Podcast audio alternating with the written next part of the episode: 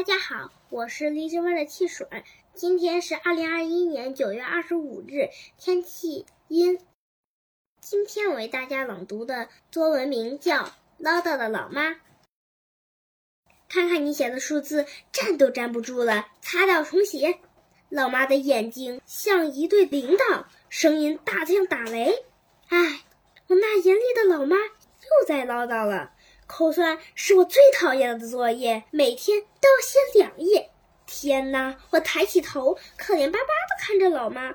妈妈，我今天我可不可以只写一页呀？不行，你每天只吃一顿饭，行吗？老妈的脸一下子拉得好长好长，真难看。老妈要求我必须飞机上挂暖瓶。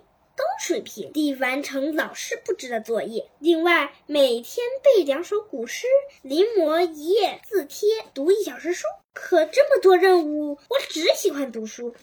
终于写完作业喽！我抱着书走到老妈面前，说：“如果每天的作业只是读书，那该多好呀！”想得美！老妈用手指轻轻刮了一下我的鼻头，笑了。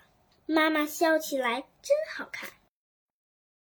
名师揭秘第一好，与众不同的习作开头，用生活化语言营造出一种心声夺人的效果，配上生动的提示语，一下子吸引的读者的眼球。赞。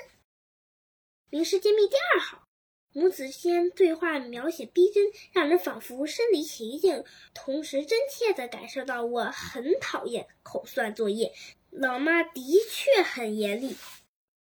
名师揭秘第三好，此时妈妈笑容是美丽的，与前面的神态形成了反差。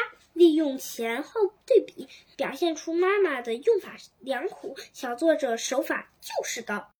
大家给他点个赞吧。今天的阅读就到这里了，晚安。